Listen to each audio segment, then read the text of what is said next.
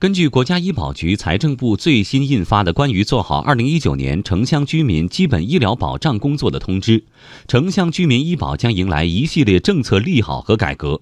从筹资标准提高、报销比例扩大到城乡居民医保制度并轨，这一系列调整将带来哪些影响？专题报道《居民医保新变化》，请听第一篇：提高获得感。采写央广记者丁华燕。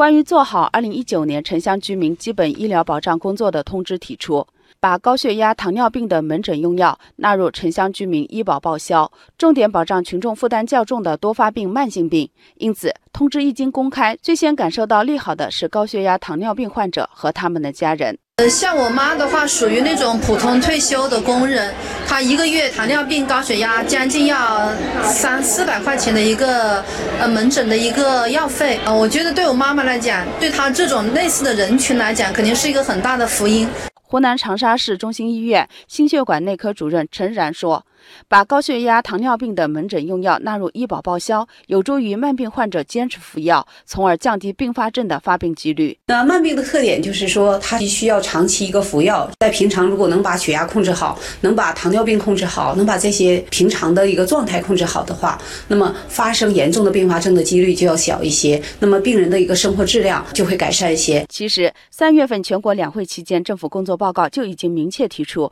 把高血压、糖尿病的门诊用药纳入城乡居民医保报销，因此国家医保局、财政部的通知发布之后，各地也在加快高血压、糖尿病用药门诊报销政策的落地。云南省医疗保障局副局长王艳军说：“今年的话呢，总理在政府工作报告当中呢，明确提出要将这个慢性病，主要是农村的高血压、糖尿病两类病人的这个门诊慢性病待遇，要纳入我们的城乡居民医保的支付范围。我们也将认真的抓好落实。”今年必须要实施。除了把高血压、糖尿病等门诊用药纳入城乡居民医保报销，通知还强调要提高大病保险保障功能，这也是一项提高老百姓获得感的改革。一方面，政策范围内报销比例由百分之五十提高到百分之六十；另一方面，大病保险起付线将降低并统一，原则上按上一年度居民人均可支配收入的百分之五十确定。河北省医疗保障局医疗保险处处长张军说。